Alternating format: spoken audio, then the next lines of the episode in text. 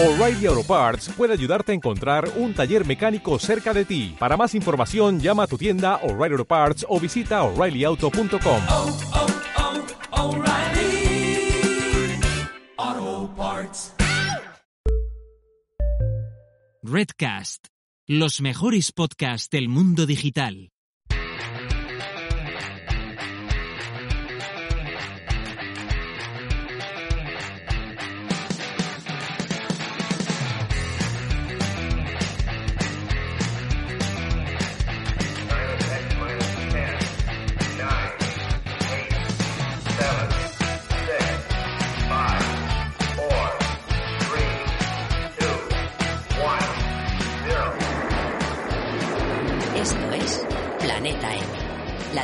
Semanal de marketing digital.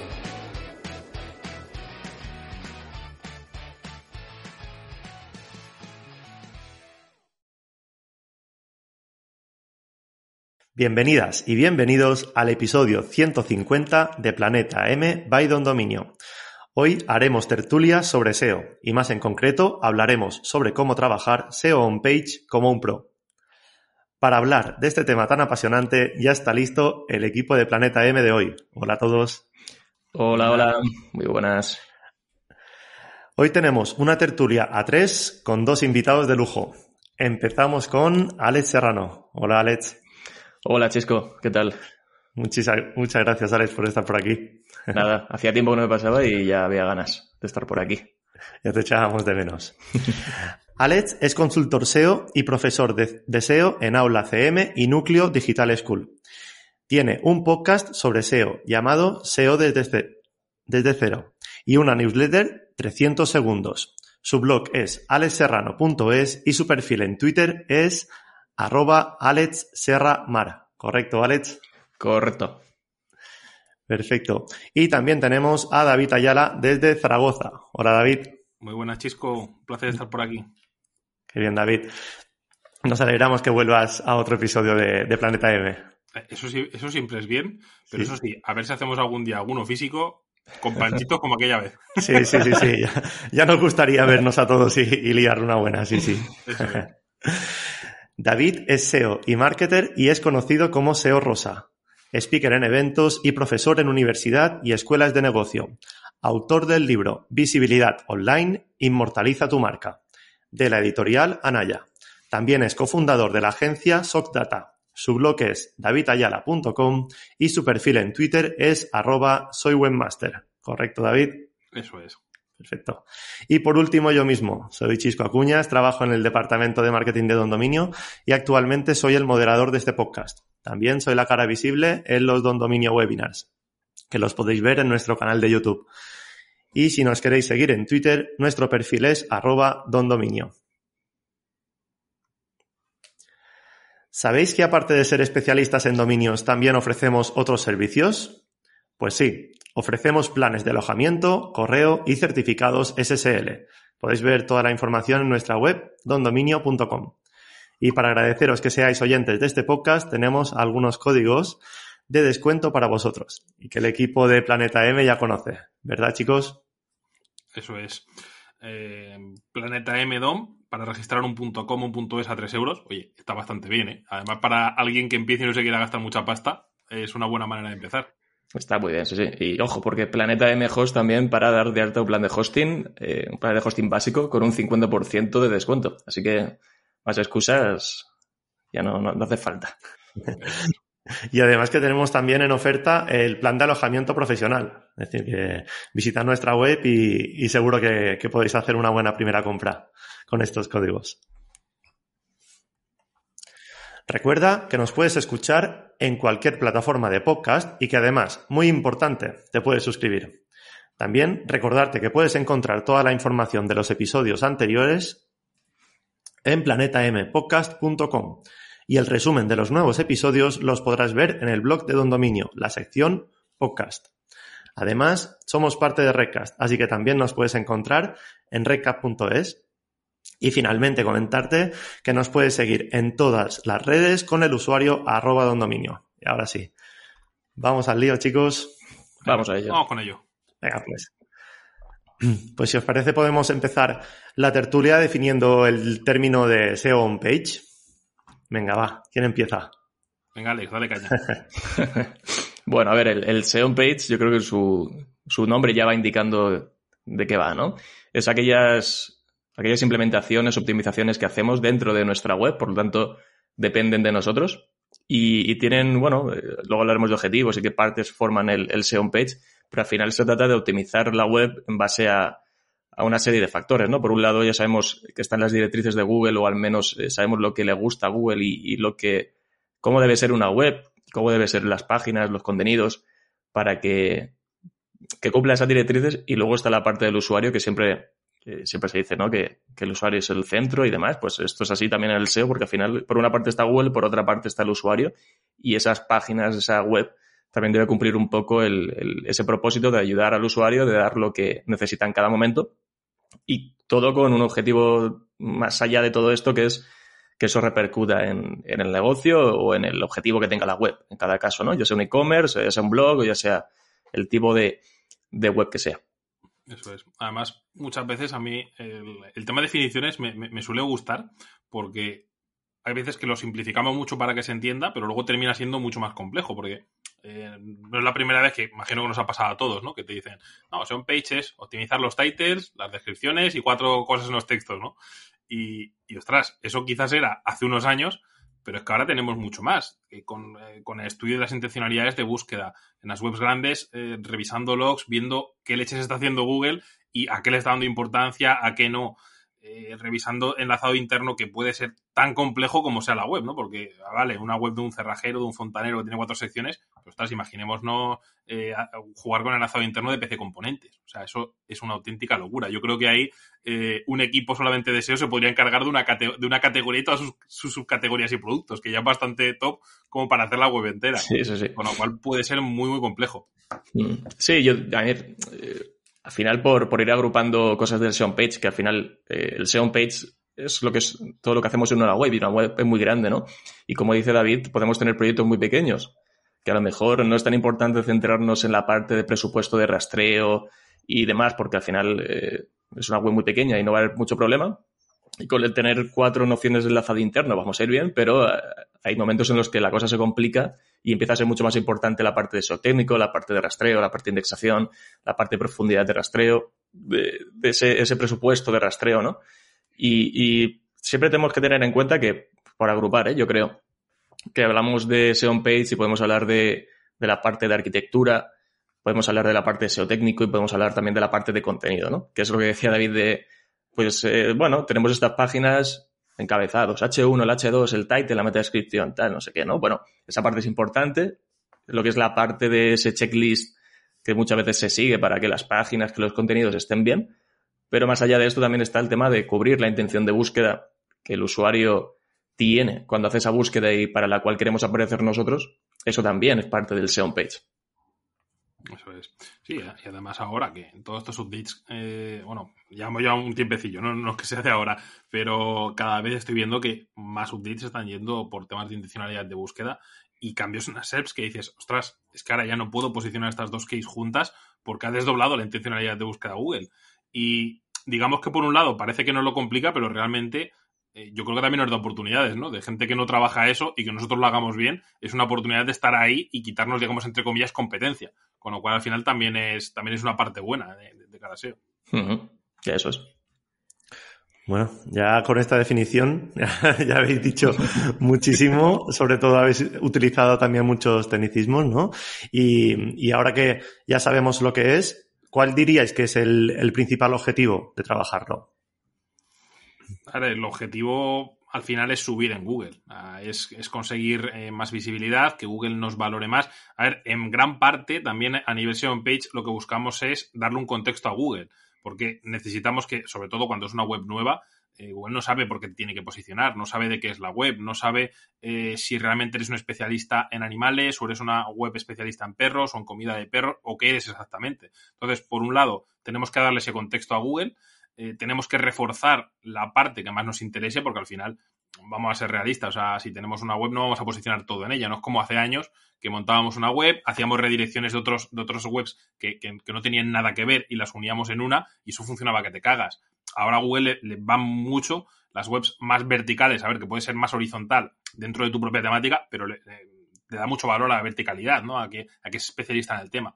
Y eso tienes que demostrarlo, como pasa con el SEO local. O sea, tú tienes que demostrarle a Google que estás en esa ciudad, que tienes que posicionar esa ciudad y no en otra. Porque al final busca resultados locales, que es lo que le interesa a ese usuario que busca pues un cerrajero, un fontanero. No tiene sentido que te muestre uno de 300 kilómetros, que te va a cobrar 200 euros para cambiarte una cerradura y se gasta 150 en la gasolina. No tendría sentido, ¿no? Con lo cual, al final, ese es uno, de, los, de los muchos objetivos, evidentemente, aparte de conseguir tráfico, visibilidad, etcétera. Perfecto. Y ahora, si, si quisiéramos iniciar, si quisiéramos eh, mejorar ese pos- posicionamiento que estábamos comentando, David, ¿cuáles serían esos primeros pasos para, para iniciar el SEO homepage? A ver, yo creo que aquí. eh, sí, a ver, podemos Sí. empezar por un montón de cosas, ¿no? Pero por- yo creo que para que los que nos están escuchando se, se identifiquen, va a depender de si el proyecto es un proyecto que van a hacer ahora, ¿no? Que, que va a empezar, o un proyecto que ya lleva mucho recorrido. Un proyecto que lleva mucho recorrido, que es una web que ya existe, que, que- que tiene unos años, dos, tres, cinco, diez, me da igual, a la que nunca se ha hecho SEO. Para saber por dónde tenemos que, que mejorar, tenemos que hacer un análisis previo, ¿no? Esa auditoría inicial, ese, esto es como cuando vas al médico, ¿no? Oye, pues a saber qué tienes, tienes que hacerte un análisis de sangre, pues hacemos ese análisis, vemos por dónde se puede mejorar, en este caso en toda la parte on-page, y se empiezan a hacer implementaciones. Aquí vamos a, vamos a tratar, bueno, eh, análisis dentro de la parte de arquitectura, enlazado interno, la intencionalidad de las páginas, ¿no? Si están eh, cubriendo bien la intención de búsqueda, si hay canibalización de keywords con URLs, es decir, cómo está, en este caso, el paciente, para ver por dónde tenemos que ir mejorando. Eso en el caso de una web que ya exista, una web que, que no exista. Si nos, alguien nos está escuchando, va a hacer una web o tiene planteado hacer un proyecto, un negocio y nos está escuchando, pues enhorabuena porque es mucho mejor empezar a hacerlo desde el inicio que no luego estar haciendo auditoría y cambiar muchas cosas. Hay casos en los que prácticamente dices, es que merece más la pena pegarle fuego a la web hacer una nueva y, y todos contentos, ¿sabes? Hacer redirecciones y, y te olvidas. Porque hay que hacer tantos cambios a nivel de diseño, a nivel de estructura de URLs, a nivel del, del CMS. O sea, que dices, mira, esto. Entonces, si estamos empezando de cero, con una web es mucho mejor porque planteas partes de un keyword research, de un estudio del sector del negocio muy profundo y te vas ya haciendo todas las fases, ¿no? La arquitectura, la estructura de la web, las URLs, la intención de búsqueda por página y todo va a ir mucho mejor. Además, Sí. es lo que te iba a decir, que muy importante que sigamos el orden, porque no es la primera vez que justo lo que dices, que hay una web que está mal hecha, que merece la pena más hacer una nueva, pero porque no ha seguido ese orden lógico. Han montado primero la web a saco, eh, no han pensado en, hacer un estudio de palabras clave para ver qué arquitectura hacían, no se han parado a pensar en eh, todo esto, todas estas URLs, no nos merece la pena hacerlas porque no las vamos a posicionar, porque no vamos a trabajarlas, porque tal, y termina siendo un auténtico cirio. Dices, si es que, macho, eh, no sé por dónde cogerlo. O sea, me merece más la pena que la tiremos o, o van a ser menos, ya no, ya no merece más la pena, sino van a ser menos horas de trabajo el hacer una web nueva que el arreglártela, con lo cual te sale más rentable hacer una nueva.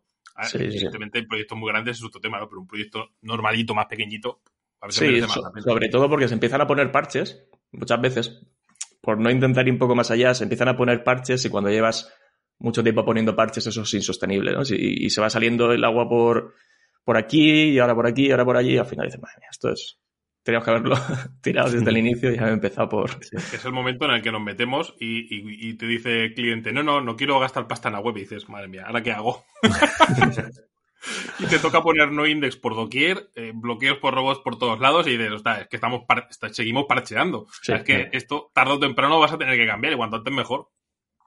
Pues sí. Además, eso me ha pasado con un, con un cliente ahora hace poco, que es, es un proyecto bastante grande, y partía de un idioma y para internacionalizarlo hay que hacer un cambio bastante grande, porque eh, no es lo mismo, evidentemente, tener una web eh, que la base sea español a que la base sea eh, para Estados Unidos, porque siempre va a ser un, un proyecto español con una parte estadounidense o un proyecto enfocado a Estados Unidos con una parte española. Evidentemente, un proyecto para Estados Unidos tiene más valor, tiene más pasta y a la hora de que lo compre un inversor es mucho más. eh, tiene mucho más precio, ¿no? Porque si no sería un proyecto con poquito tráfico de Estados Unidos, o sea, cambia totalmente. Y, y ese cambio, que va a ser radical, que seguro eh, nos va a dar una patada en el culo Google, lo vamos a hacer ya porque ¿para qué dilatarlo dentro de un año si sí que al final va a ser retrasarlo en el tiempo? Pero bueno, eso pasa muchas veces por no tener esa mira también al principio de decir, ostras, esto se puede hacer muy grande e igual deberíamos de pensar en, en dejarlo bien hecho desde el principio. Sí, sí. Sea, al final también hay que pensar a, a medio largo plazo de que hay ciertas cosas que a veces no se quieren tocar eh, al inicio a nivel de SEO page por miedo, ¿no? O por, no, esto ya lo haremos y tal. Y a la larga va a costar más. Porque el proyecto ya tiene más recorrido, porque la web empieza a ser cada vez más grande y hacer ese cambio cada vez va a ser más, no doloroso, sino le puedes tener incluso más miedo. Dices, es que hay, que hacerlo.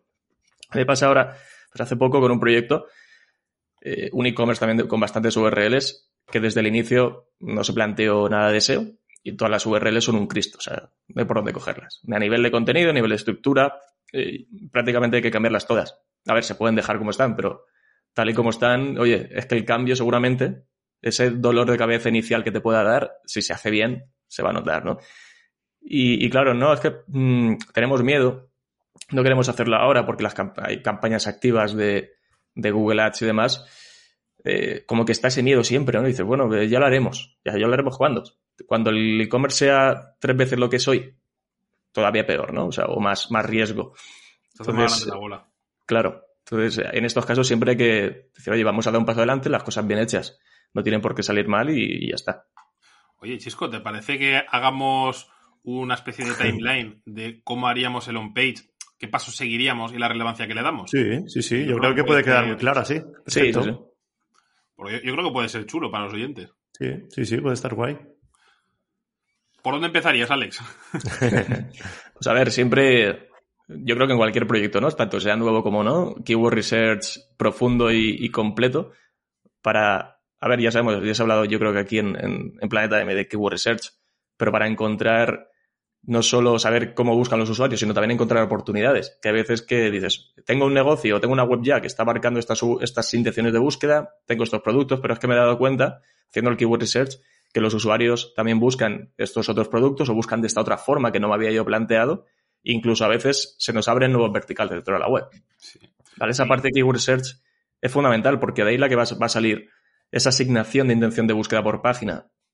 Y, aquí importante también esa comunicación con el cliente muchas veces, que te diga, eh, mi objetivo es este, eh, o, o que muchas veces hay que sacárselo con calzador, que, que hay clientes que, de- que cuesta que, hablar de su negocio, que, que te expliquen exactamente cuáles son sus objetivos, cuáles tal. Oye, quiero vender, quiero sacar leads, quiero realmente visibilidad, porque ese keyword research al final también estará muy basado en eso, en, transaccionales si queremos vender, en, en informacionales de alto tráfico si quiere hacer ruido. Al final pasa como con la tele, que en la tele todos los anuncios no son de venta. Coca-Cola, por ejemplo, no se enfoca a la venta, se enfoca a su marca, que luego sea consecuencia a la venta, vale, pero se enfoca en marca, con lo cual cambia mucho el, estudio de palabras clave y el enfoque de la web.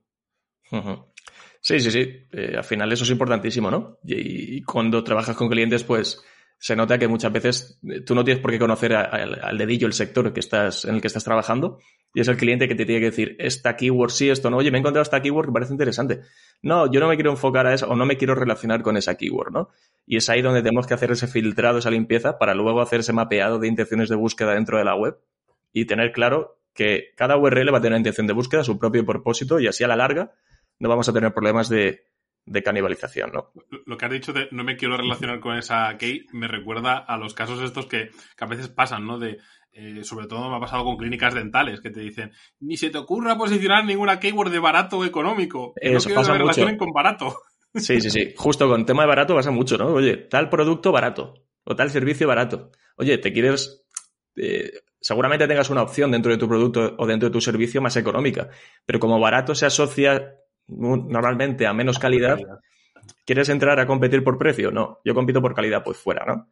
Y hacer ese, esa selección, ese filtrado, porque luego eso va a repercutir en cómo se redacten los contenidos de esa página, en el copy, en las URLs, en la estructura, en el enlazado interno, ¿no? También. Eso es.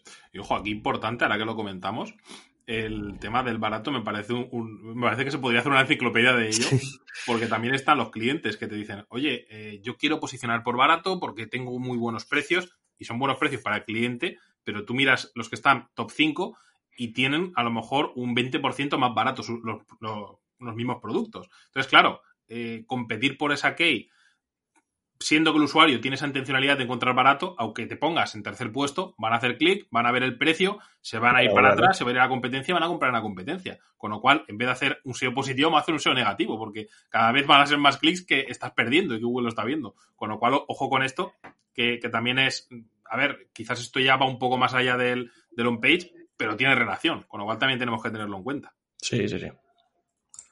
Bueno, y parte de arquitectura, que después ya sí. es momento después del, del, del estudio para las claves de meternos con arquitectura, que ese también es otra, otra gran Biblia.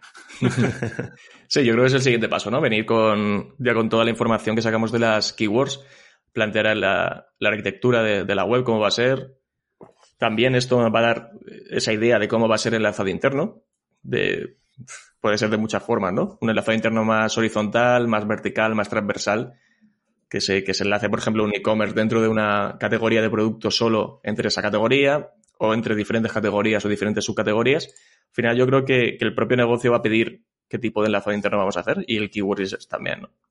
Sí, y aquí importante también el que decidamos qué case llevamos a cada zona, que aquí también muchas veces veo problemática en algunas webs que están intentando posicionar keywords más informacionales en el propio e-commerce, por ejemplo, eh, y realmente esas keys deberían de ir para el blog, porque al final tú es fácil buscarlo en Google, ¿no? Buscas en Google una key, por ejemplo, eh, cuando buscas comida de perros, eh, la, la, búsqueda de comprar comida de perros, los resultados que arroja Google es muy similar, ves todo categorías, con productos, la intencionalidad es de compra, pero si buscas la mejor comida de perros, eh, el top 10 son todos resultados de blog, son artículos comparativos, con lo cual nunca podremos posicionar las dos keys eh, bueno, las tres, comprar comida de perros, comida de perros y la mejor comida de perros en una única URL. Con lo cual, ahí importante que nos fijemos en eso para decir, ostras, esta la desdoblamos para el blog y el resto la, la metemos en una categoría. Uh -huh. a veces esto se queda un poco de lado y se pierde en case por eso. Sí, y esto que estás, que estás diciendo, David, eh, ahora, con esto nuevo que ha sacado Google del sangrado de resultados, los resultados que están dentro de otro con sangrado a la derecha, sí en algunos casos puede ser una oportunidad porque a veces dices, tengo dos URLs que parece que están compitiendo entre sí, ¿no? Por ejemplo, comida para perros y mejor comida para perros. ¿vale? En este caso es una transaccional y una informativa y seguramente no, no vaya a haber un sangrado dentro de otra, ¿no? Pero para estos casos sí que podría a veces ocurrir, ¿no? Me pasa a mí con que lo pienso y digo, joder, es injusto, ¿no? Porque, eh, pero claro, a veces Google, por muy listo que sea ya, eh, no hace las cosas quizás como debería hacerlas, pero bueno. Por ejemplo, tengo un, tengo un, po, un, eh, un, post en mi blog que es los mejores podcasts de SEO, ¿no? Y luego aparte tengo la landing de mi, de mi podcast que es pues, podcast de SEO, ¿no? Digamos que esa es la keyword. Eh, claro, ¿qué pasa aquí? Hay cierta canibalización o cuesta que, que, entre... De hecho, ha entrado mejor el, el, el post que, el, que la landing del podcast porque Google entiende que es la misma keyword o que la misma intención de búsqueda. Podcast de SEO o mejores podcasts de SEO eh, que, que, entiende que, como información a ambas. Entiende, claro, entiende como información a ambas. Entonces, cuando buscas podcast de SEO, aparece alguna landing de podcast de SEO, pero suelen aparecer posts. Entonces, claro, yo quiero tener mi landing para esto y, y, el post para posicionar para esa otra keyword más, más informativa, ¿no? Entonces, en estos casos es más complicado y sí que podría ser que en estos casos te metiera ese, ese sangrado. Estaría bien que lo hiciera, ¿no? Bueno, si te lo metes mejor, así, así no te compite y encima más resultados. Tienes dos, claro. A ver si algún día. Ahí es la hostia. Bueno, sí, siguiente paso. Que me está molando, ¿eh? Paso a paso. Sí, sí, no, qué guay, qué guay. Pasito a pasito. Pues eh, hemos hablado ya de enlazado interno, ¿no? Sí. Bueno, el enlazado interno al final de... Sí, con la arquitectura la veis relacionado, sí, sí. Y a nivel de cuánto y cómo, yo creo que, que una cosa sencilla de que entienda todo el mundo es cuando definas cuáles son las páginas relevantes de tu web, las más relevantes, las que más fuerza van a necesitar para posicionar, son esas las que más enlazo interno van a necesitar también, ¿no? Más esa fuerza interna que le podamos dar, también tenerlo en cuenta. Y los anchor test de esa información que sacamos del Keyword Research, los anchor test, los textos ancla de, de los enlaces internos, que los podamos también trabajar un poco a conciencia, e ir variándolos e ir metiendo keywords en esos anchor test que nos interesen. Que no siempre sean los anchor test que te vienen por defecto en el CMS, ¿no? De, que lo metamos en el contenido, que los trabajemos un poco a conciencia. Sí. sí. Además, el, el, tema del enlazo interno, como te puedes complicar tanto como quieras, Pero bueno, eso, eso- eso daría también para, para, para, ello.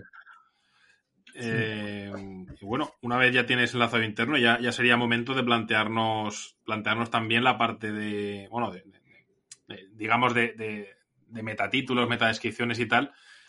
Aunque realmente igual sería en paralelo, ¿no? Que una vez que has montado las URLs ya la vas haciendo. Pero bueno, eh, tema de title descriptions, yo lo que intento siempre cuando defino el estudio de palabras clave y las zonas que van a, las zonas que, la arquitectura, don- donde, va a ir esa, esa URL, esa keyword exacta a posicionar, intento ya definir el, el title y para tenerlo ya claro, ¿no? Porque como ya he cogido las keys, ya sé cuál es la más relevante, las derivadas y todas las que quiero posicionar ahí, title llega el momento de decir, title son 60 caracteres máximo, o sea, tampoco cabe la Biblia, no podemos meter 20.000 palabras ahí. Intento siempre meter la más importante y hacerla combinada. Por ejemplo, si queremos posicionar comida de perros y encaja también comprar comida de perros en Akey o comprar comida de perros online, ostras, estoy atacando tres keys en una. Comprar comida de perros, comida de perros, comida de perros online, comprar comida de perros online. Van todas juntas. Con lo cual, hay que intentar aprovechar ese title para resaltar no solo una key, sino todas las combinadas que podamos. Y, y de la meta description ya quizás, quizás ya, ya no tiene tanta relevancia, ¿no? Como, como tenía antes, porque si es que prácticamente yo creo que, que- que- que la menciono por, porque lo resalta en negrita en, en PC cuando haces la búsqueda. O sea, poco más. Mm, Y porque claro. Google muestre esa descripción y no muestre otra. La mencionamos por deferencia. Sí. Porque la, porque la vea relevante y no se la cargue Google. Que hay veces que si no la mencionas, pues coge y no, es que no te, saca el texto que quiere porque se supone que no es relevante el caso. Sí, sí. Sí.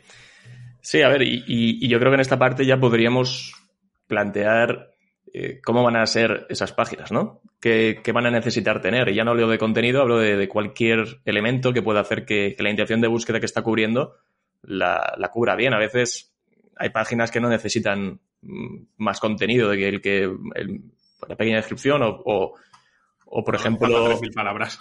No, no, no. O esto pasa mucho con qué, qué meto en la home, ¿no? ¿Cómo enfoco la home? A ver, va a depender de cada caso. Hay veces que la home se enfoca más a, a marca y que la home se, se enfoca mucho a nivel de contenido, de funcionar como índice de la web, también trabajan los enlaces internos desde la home y demás. Y a veces que la home sí que está trabajando una keyword eh, transaccional muy potente y ahí quizás hay que meter un poco más de, de contenido, pero yo creo que aquí viendo también, análisis, eh, haciendo análisis de la competencia en cuanto a quién posiciona para cada keyword que me interesa, ver cómo lo están haciendo, cómo resuelve Google esas páginas que están posicionando, aparte de si son resultados comerciales, transaccionales o informativos o navegacionales o lo que sea, ver que, cómo enfocan ellos el contenido, cómo, cómo enfocan la página. A nivel transaccional varía mucho de un sector a otro, de cómo son los mensajes, de cómo se trabaja los CTAs, de cómo toda la información que hay dentro, cómo la podemos nosotros enfocar, ¿no? De qué forma podemos cubrir esa intención de búsqueda. Oye, pues hay veces que, que amerita que, haya un vídeo. Pues tenemos que ver la forma de tener un vídeo que ayude a cubrir esa intención de búsqueda. O yo qué sé, cualquier otro formato, ¿no? Sí, totalmente. Y además, y me parece muy interesante lo que has comentado de esa intencionalidad de búsqueda, porque al final cambia mucho. Incluso dentro de un e-commerce, no todos necesitan el mismo contenido. O sea, aparte del tema texto, ¿no? Por ejemplo, si vamos a vender ropa, necesitamos sí o sí fotos de modelos eh, que estén con esa ropa para ver cómo les queda, para que nos entre por los ojos, o sea, porque verlo en una percha, o sea, parece ropa del mercadillo, ¿no? Por así decirlo. Eh, una guía de tallas, un tal, cosas que hacen que el usuario resuelva todas las preguntas que tiene eh, antes de hacerlas, o sea, que no haga falta que te contacten. O vámonos más allá. Si yo vendo drones, ¿de qué, ¿para qué leches me sirve una foto? Porque drones hay chiquititos y hay drones enormes. Drones que vuelan más rápido, con cámara. Entonces, yo quiero un vídeo. Quiero un vídeo, quiero ver cómo vuelas el dron, quiero ver en primera persona con la cámara del dron cómo la graba, quiero ver esa resolución 4K o vámonos más allá, micrófonos. Yo cuando me compré el micrófono, eh, al final me terminé comprando uno más caro del que quería porque me pusieron una comparativa de audios y seguramente me pusieron el más malo del mercado comparado con el, con el que compré. Entonces, claro, evidentemente se escuchaba, pero dije, dije, ostras, pues yo quiero este. Ahí hace falta audio. Al final Sí, sí. tienes que adaptar el contenido a lo que el usuario va a tener duda. Con lo cual, importante Sí. el, el fijarnos en esa parte que va un poco más del on-page, pero tiene relevancia, ¿no? Sí, ahí lo hace, lo hace genial Zoman, la, el e-commerce este alemán de, de instrumentos y de temas de, de audio. Y lo hace ya desde hace un montón de años. Tú entras a un, entras a un altavoz, a una amplia, a una guitarra, a, una, a un violín, y cada uno de ellos tiene su, su sonido, cómo suena. O sea, cómo suena este violín, lo comparas con otro modelo de violín o, o un ampli con otro, ¿sabes? Y es la leche. Obviamente, pues, eh, pues igual que los micros, ya se cuidarán de que suene bien, ¿no? Aunque sea el peor. Pues en un ambiente, en unas condiciones que a lo mejor luego tú en tu casa, si no tienes unas buenas condiciones de, de- de ecos y demás, pues no te suena igual, está claro, ¿no? Pero que, que sí, sí, que estas cosas al final dices, "Hostias, como usuario ayuda mucho y ya no estamos hablando solo de temas de SEO, ya hablamos de, de conversión y de cómo resolvemos esa intención de búsqueda. Sí, y al final es lo que decimos siempre, que encima indirectamente también va a afectar a SEO, porque el que no tengas eso va a hacer que el usuario vuelva para atrás, se vuelva a Google, Google vea ese, ese, ese rebote, va a ver Google que accede a la competencia y su vida útil muere en la competencia, con lo cual significa el resultado tuyo me ha parecido malo o no me ha resuelto la intención y de la competencia sí, con lo cual a ti te resta puntos y la competencia le da puntos, con lo cual también eh, al final es, una, es un, un cúmulo de cosas, ¿no? Y yendo a este tema, además me parece muy chulo que haya sacado el tema de, de to- de todo este tema de contenido, porque luego la estructura de etiquetas H también va a ir muy relacionada. Aparte de las keys que vayamos a meter, si metemos, por ejemplo, lo, de lo, lo del sonido, eh, un H que seguro que meteremos por ahí será cómo suena el micrófono tal o cómo tal. O sea, también hay algunas informacionales que nos encajan en venta. No todas, pero algunas que encajan. Sí, sí, sí. Pequeñas secciones de contenido dentro de una página transaccional que respondan a una informacional y a lo mejor no te merece la pena hacer un post dedicado a eso en concreto, ¿no? Eso es. Y aquí, ostras, que, que- que- es que esto daría para, para, para- Chisco, tú cortanos, ¿eh? Que es que Sí, aquí sí, no, nos- nos no os enrollamos. preocupéis. Y encima, como, como con Alex siempre sale muy fluido todo, nos, nos, nos enrollamos y nos podemos pegar aquí dos horas. Nada, de momento lo lleváis bien, no, no te preocupes. Pero Aquí lo que hablamos de, de los contenidos, de, de meter en una página transaccional algo de informativo, Mm. eh, ¿cómo llegamos a esa conclusión? Dices, y pues, cuidado, porque a veces que se mete tanto contenido informativo en una página transaccional porque alguien le ha dicho que hay que meter un mínimo de palabras, eh, muchas veces por, por intuición o por desconocimiento, que al final la página termina posicionando para eh, informacional y no para transaccional. Y la conversión es, es una patata. Entonces, con esto, cuando hagamos el keyword research, veamos, analicemos con cómo resuelve Google cada una de esas intenciones de búsqueda. Hay veces que es fácil, lo ves todo transaccional, todo informativo, pero hay veces que se te mezcla un poco, ¿no? Y a veces cuando se mezcla sí que podría ser que necesitáramos o intentáramos en una página transaccional meter algo de contenido informativo para, para ver cómo nos movemos, ¿no? Siempre podemos pivotar y cambiar. Pero me ha pasado mucho que, que en keywords que a priori parecen transaccionales, Google te mete contenido informativo. Te lo iba a decir, Entonces, por ejemplo, aquí- a PC Componentes le pasa mucho para búsquedas pues tipo portátiles o eh, portátiles gaming o cosas así. No recuerdo cuáles eran exactamente, pero justamente me, me, me ha recordado que lo dijeras ahora, que tuvieron que meter mucha información en plan eh, resolución de dudas, tal, para que considerase medio informacional la, la URL y la posicionase porque estaba metida Wikipedia y alguno más. Que cuando Sí. se mete Wikipedia sabemos que es informacional. Sí, pasa, por ejemplo, con una keyword que siempre pongo de ejemplo, que es software TPV. Claro, dices, alguien cuando va a buscar eso, que a lo mejor yo es lo que vendo, eh, ¿qué, buscan? ¿Información sobre qué es un software TPV? ¿Una búsqueda más informacional? ¿O tienen una intención de búsqueda comercial de encontrar eh, software TPV para pedir presupuesto? ¿no? Aquí, en este caso, Google resuelve muy variado. Te mete contenido informativo, en este caso listados de software TPV, comparativas, landings o páginas de inicio de, de empresas de software TPV. Entonces, vale, yo soy esa empresa, ¿qué, qué contenido hago? ¿Hago uno informacional, hago un, uno transaccional o hago un híbrido y veo a ver cómo, cómo, cómo posiciono, cómo ranqueo y ya luego veo si, si cambio o no cambio, ¿no? Creo que... Y en esto, hace, hace esta semana, ¿no? Yo creo que ha sido que, que ha sacado esta nueva funcionalidad que tiene para que te dice cada keyword si es informacional, comercial, transaccional o navegacional, que está súper bien. Eh, en la mayoría de casos, por lo que he visto, sí, muy inicial, atina bastante. En algunos casos, pues esto del software TPV es más complicado porque te lo, te lo mezcla, pero bueno. También tener en cuenta estas cosas a la hora de, de enfo- de saber cómo enfocar ¿eh? esa página. Sí. Sí, sí. Y yo creo que un poco para, para dar el broche a la parte de, de optimizaciones, igual podíamos dar un poco de caña a qué meter en las etiquetas H y, y- y- y la parte de textos, ¿no? Que yo creo que puede ser así un poco ya el, el- el- broche para no soltarnos tanto y pasar punto. Los encabezados, ¿no? Eso es.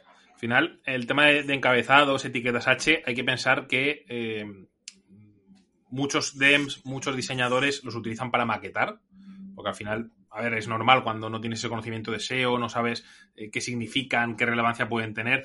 Al final los utilizan porque uno se ve más grande que otro, pero realmente los, los encabezados, las etiquetas H, tenemos que pensar que es como en un libro. El libro tiene uno- unos capítulos, unos subcapítulos, y evidentemente tú das más relevancia a lo más grande, ¿no? Al título del libro, al capítulo 1, al subcapítulo 1, al subsubcapítulo. O sea, cada vez va perdiendo relevancia. En los encabezados pasa lo mismo. A Google le, le vamos indicando qué tiene más relevancia, qué tiene relación y los podemos utilizar en eso.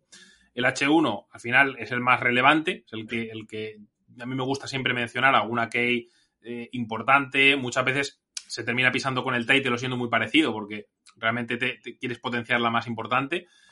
Los H2 siempre los, suelo utilizar para variaciones, eh, porque al final hay muchas variaciones que podemos tener. Por ejemplo, si queremos atacar comida de perros, tenemos la variación de alimento de perros, pienso de perros.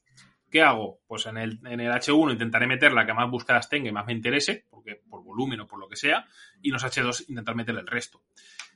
Y luego intentar utilizar el resto de Hs, pues algún H3, H4 con alguna variación de, key, con alguna, con algún sinónimo, con algún algo que también te dé semántica, que al final también es, es útil, ¿no? Y evidentemente, pues intentar que sea un poquito, un poquito natural, que no quede muy robótico, porque no es la primera web que la veo súper robótica, lo arreglas, lo desoptimizas, entre comillas, un poco y empieza a subir, al final eso Google también lo ve. Sí, que no, que no nos pasemos tampoco con, con las keywords en los encabezados, ¿no? Siempre y cuando, oye, tú lo ves y dices, bueno, no parece esto aquí encorsado demasiado, ¿no? Que, que, que lo ves y todo el rato lo mismo y tal. Pero bueno, que más o menos quede, quede natural o que, que encaje. Tampoco no chirríe demasiado. Sí. Es más, con algún proyecto me ha pasado que eh, le viene mejor desoptimizarlo que optimizarlo. Sí. Y en uno muy concreto que me llegó hace poco, a nivel inbuilding estaba súper sobreoptimizado. Bueno, súper, a ver, eh, la proporción no era la que a mí me suele gustar, ¿no? Que cada, uno tiene su manía, a lo mejor para otra persona dice, oye, pues no está tan mal, ¿no? Pero yo lo vi muy sobreoptimizado por, por las keys que quería posicionar. Y a nivel on-page estaba muy bien, las keys metías en frases, tal, pero ostras, dije, es que esto, esto eh, canta por los dos lados, o sea, parece hecho idílico tanto a nivel, a nivel in-building como a nivel on-page. ¿Qué es lo que hice? Desoptimizar todo el on-page y a partir de desoptimizarlo pasó de estar en segunda página a puesto 3. O sea, al final también muchas veces es, es, pensar en el resto de factores y, y, lo que decías tú antes, que te puedes encontrar un proyecto que la base eh, es totalmente diferente a un proyecto que esté bien, o sea, un, una base muy mala, una base no, del todo correcta y, y, tienes que hacer cosas ilógicas que terminan cogiendo lógica cuando, cuando las has hecho y lo ves, ¿no? Sí, sí, sí. Sí, a veces coges un proyecto que está sobreoptimizado y dices... Yo creo que también es bueno fijarse en, en, las páginas que están posicionando, ¿no? Porque hay sectores que aguantan mucho, mucha más sobreoptimización que otros. Si tú empiezas a analizar las primeras páginas posicionadas y todas tienen cierta sobreoptimización, es que es, está viendo que, que, lo aguanta, ¿no? O que Google pasa por el aro en, en ese sector en concreto. Como cerrajeros. Cerrajeros. vete, a, vete, a, cerrajeros y echa cuentas de cuántas veces se repite la keyword en, en, en mil palabras, ¿no? En dos mil o en tres mil. Entonces, eso es lo que también tenemos que, que ver. Dentro de que, bueno, eh, aparte de naturalidad o de, de, meter las keywords, que, que, pueda ser más o menos importante, va a variar mucho en función del sector. Sí, es que al final te iba a decir, es un poco al final la labor del SEO también, ¿no? Que parece que los SEOs, no, lo haces, lo haces algo y luego ya se queda hecho. O si no haces limit, pero ostras, que luego hay muchos cambios. Que te llega un update de Google, sube arriba otra competencia que eh, está menos sobreoptimizada o cambia la búsqueda totalmente. Y, tienes que analizar lo que dices. O, te adaptas y te metes dentro de lo que, de lo que, de la media de todos, o te vas a tomar por culo. Sí, sí, sí. Sí, que a veces los que nos dedicamos a, esto o sea, si alguien nos está escuchando y va a hacer el SEO en su empresa, pues no tiene vuelta de hojas. Al final es simplemente su sector y punto, ¿no? Pero los que trabajamos en esto, que vamos variando mucho de sectores, al final podemos tener nuestros principios como SEOs y nuestra forma de trabajar, pero al final nos tenemos que adaptar a lo que pide cada sector. Y si eso implica que tengas que hacer un link building un poco más, más tal, ¿no? O, o meter un poco más de sobreoptimización de keywords, porque es la única forma de entrar a competir o de subir ese escalón que falta, pues eh, hay que pasar por ahí.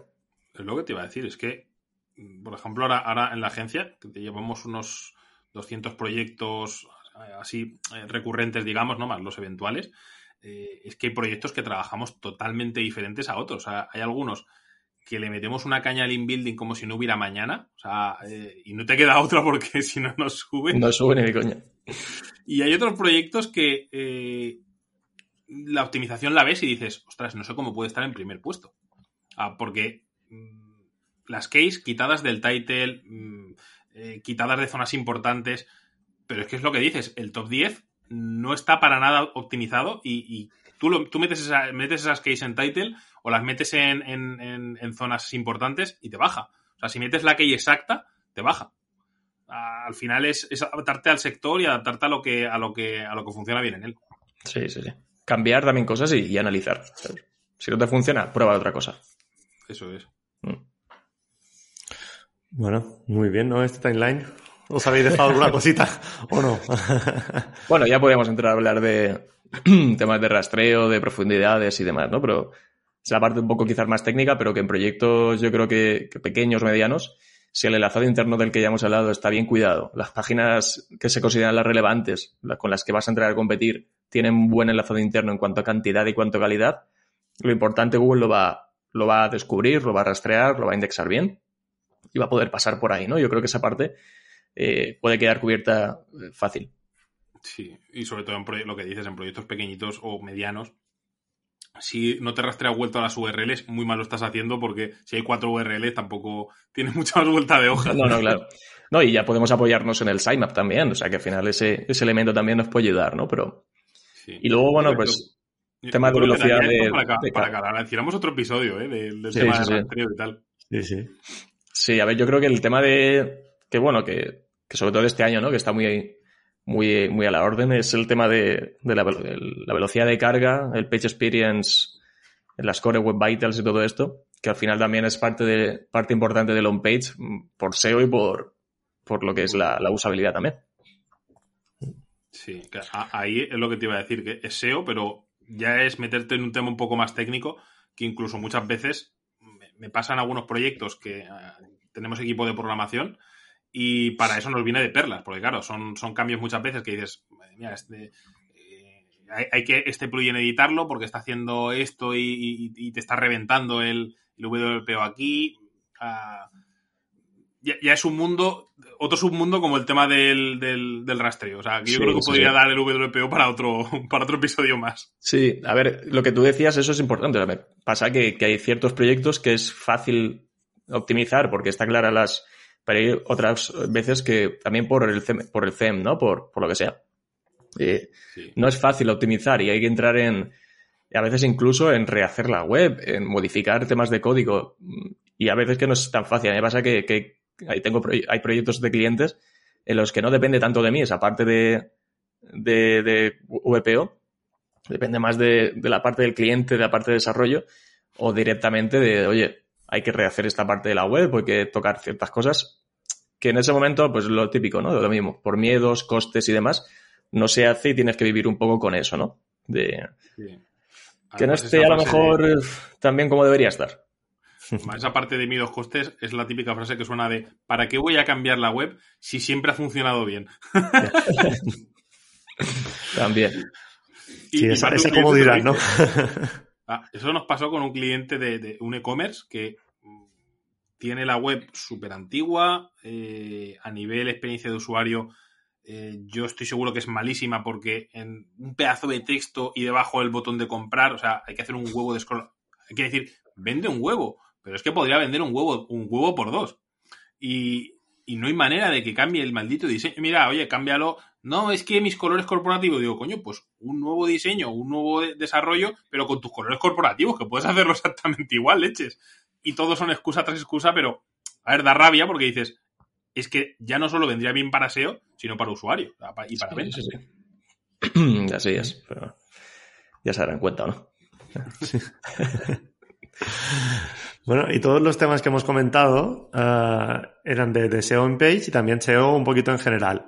Y sabemos que está el término también de SEO off page. Mm, ¿Nos podrías explicar un poquito la diferencia entre SEO on page y off page? A ver, el SEO off page es aquello que, que, bueno, no incide directamente en la optimización de la web, sino es lo que ocurre fuera. Y el SEO off page, eh, bueno, pues va desde la parte de, del inbuilding, toda la parte de, de enlaces, ¿no? De, de, confianza que se genera desde otras webs hacia la nuestra y también en la parte importante de marca. Eh, incluso hablamos de menciones de marca, ¿no? También son indicadores que hace que Google, al final, se trata de reforzar la confianza de un dominio, la confianza de una web, de una marca, eh, la marca asociada a esa web, eh, desde otros sitios, ya sea webs que nos mencionan, webs que nos enlazan. Y lo que decía, Google también va a tener en cuenta si una marca empieza a mencionarse en sitios y si empieza a buscarse también, ¿no? Si empezamos con un proyecto, con una empresa, un negocio, eh, y a los seis meses la gente está buscando nuestra keyword de marca en Google 200 veces al mes, luego 350, luego 500, luego 1000, es que esa marca se está haciendo relevante, la gente empieza a conocerlo, la tiene en su mente, está buscándolo. Eso al final Google también entiende que, la marca empieza a ser relevante y por lo tanto empieza a confiar más en ella. Son factores off-page que al final hacen que, que todo, todo lo que hacemos en on-page pues, funcione mejor, ¿no? Me parece muy importante lo que comentas de la marca porque mucha gente se le olvida esa parte que piensan, no, eso ya es más de branding, de marketing, pero no, no. Uh, hay casos muy claros, por ejemplo, el caso de Plátano Melón. Tú ves las búsquedas de marca que tiene Plátano Melón y son más de 200.000 búsquedas al mes. Es una auténtica burrada. Y su competidor, digamos, más top en España, que es Diversual, tiene 20.000, 30.000 eh, búsquedas al mes. Una diferencia abismal. Y mm, Diversual no hacen mal SEO ni mucho menos. O sea, para, mí están haciendo un muy buen SEO, están optimizando muy bien la web, un link building muy agresivo como tiene que ser en el sector. Incluso te diría que a nivel link building me gusta más el de Diversual que el de Plátano Melón. Pero a pesar de ello, Plátano Melón sigue estando en búsquedas muy top por encima de Diversual. Pero claro, han hecho eh, acciones de en tele, han hecho acciones en medios, han hecho acciones con influencers. Y es justo lo que dice Alex. Eh, todas esas búsquedas de marca hacen que para Google cada vez esa marca esté más en boca de la gente, cada vez esa marca eh, se busque más, tenga más interés y al final, ¿qué es lo que busca Google? Dar un resultado el más óptimo para el, para el usuario. ¿Y qué es óptimo para el usuario? Algo que le gusta a mucha gente. ¿Cómo, ¿Cómo, sabemos si le gusta? Si la gente lo busca es porque ha gustado. O sea, yo entro a una web, no me gusta, tiene precios caros, me parece una estafa. Yo no la busco más en Google, porque como mucho buscaré la marca más la long tail estafa, o más, o, más opiniones, o más tal. Que ojo, esto también no es el primer caso que veo una, una web que tiene muchas búsquedas de la marca más estafa. ¿ves? Y, y, esa web está bajando en Google. Con lo cual pensemos que esa parte de marca y esa parte de intencionalidad de búsqueda con estafa, con tal, también Google la tiene en cuenta. Con lo cual, al final, el SEO se convierte ya en algo más complejo, ¿no? Ya eh, desde hace años que es una parte dentro del, del, conjunto de marketing, con lo cual, si esa pata de marca no la trabajamos, perdemos también oportunidades. Sí, sí, sí. O sea, a mí hay una cosa que has dicho que es importante, eh, cuidado con, con, qué búsquedas hacen de tu marca, ¿no? Porque al final esto de que siempre se ha dicho, eh, no, mejor, mientras que hablen de ti, aunque sea mal, ¿no? O algo así, que hablen de ti, aunque sea mal. Bueno, pues aquí, ojo, que tampoco, al final Google sabe que esas keywords tienen un sentimiento negativo y Google no va a querer mostrar una, marca, una web que está asociada a estafa o términos relacionados, ¿no? Entonces, con esto hay que llevar, hay que llevar cuidado, sí. Y a mí una cosa que me gusta mucho de que, el, que en el SEO parece que cada vez tenga más peso la marca y la confianza en, en ella, ¿no? Eh, es que ya no es ir solo con SEO, es ir con SEO muy de la mano de todo lo que se haga en marketing e incluso en comunicación. Porque que una empresa haga comunicación corporativa, saque de vez en cuando notas de prensa, haga eventos, eh, haga tele, por supuesto. Esto, cuando hay un anuncio en tele, se nota. Search Console, las búsquedas de marca como suben, ¿no? Eh, y luego, más allá de esto, es la multicanalidad. O sea, que, que, Don Dominio está asociado a un podcast. Eh, que se haga, que se haga YouTube, que te hagas newsletter, que te hagas, que estés en muchos sitios a la vez y la gente, digamos tu marca, al final, tu, tu marca como entidad empieza a estar mencionada y asociada a, muchas, a muchos contenidos, está en muchos canales. Y al final eso hace que tu marca no solo sea relevante, sino que tenga ya cierta, cierta fuerza o confianza. Al final son pequeñas cosas que parece que no, pero a la larga se nota y yo creo que se, cada vez se van a notar más, ¿no? Esa parte de marca y esa parte de confianza. Sí, estar presentes también y relacionar las diferentes redes, plataformas donde, donde estás ahí. Sí, sí. Sí. Muy bien. Y por acotar un poco esa parte, eh, la parte del inbuilding también, aparte de, de marca, pues también sigue siendo relevante. Evidentemente es otra pata más, no es la, eh, digamos, la, la- madre. A ver, sí que sigue siendo muy, muy relevante en, en según qué sectores, porque te metes al sector erótico, te metes al sector casinos, y es muy salvaje la- la competición que hay a nivel inbuilding. Y sobre todo, yo suelo dividir en dos partes el inbuilding, ¿no? Esa parte del inbuilding de simular lo que hace el usuario, que también va muy por el tema de la marca, porque al final, cuando tu marca pega un pelotazo o cuando tienes una startup que sale en un montón de periódicos, también te están mencionando en forocoches, en media vida, o sea, la gente habla de ti. Porque, mira, he visto esta startup o eh, me parece una estafa o alguien ha comprado aquí y te sacan enlaces. Al final, esa parte de links eh, en sitios donde, digamos, el pueblo, entre comillas, te, te- te menciona, ya no solo con links, sino también con menciones, también es importante. Y luego, pues la parte de, medios también, de medios, de blogs eh, relacionados, que pues, muchas veces pues tiramos de herramientas, pues como Leolitics o similar para comprar en, sitios que no salga fácil, ¿no?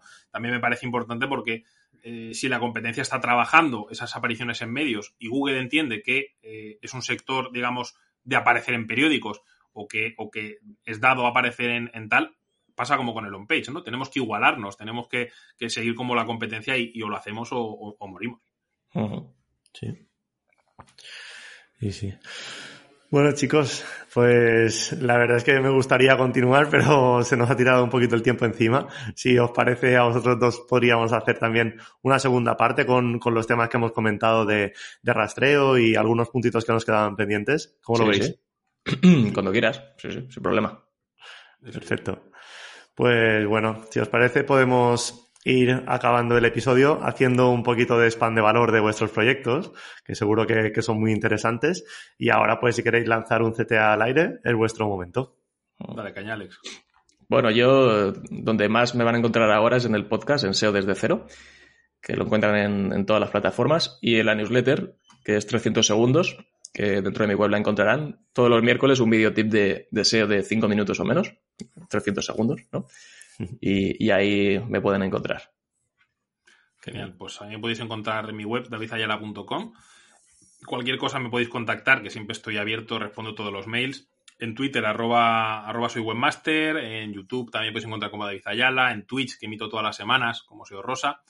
Y, y bueno, que yo siempre estoy abierto a debate o si eh, una de mis especialidades es el tema del inbuilding, que por cierto sacamos un servicio hace poco exclusivo del inbuilding para eh, tanto empresas como para agencias, para llevar el inbuilding de, de- de lo- de los clientes de las agencias, con lo cual cualquiera que le interese que conversemos, que veamos algún tema sin compromiso, pues ya sabéis, me contactáis y lo, y lo vemos.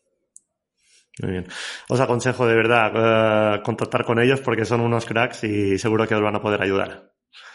Pues nada, chicos, muchísimas gracias. Muchos éxitos en vuestros proyectos y nos vemos pronto. Muchas gracias, Chisco. Hasta luego. Y gracias a ti por escucharnos. Recuerda que puedes suscribirte al podcast en cualquier plataforma de podcast y recomendarlo a todo el mundo. También nos puedes dejar una bonita reseña de 5 estrellas en Apple. Nos encantan. Volvemos dentro de dos semanas con otro episodio. Hasta el próximo. Saludos.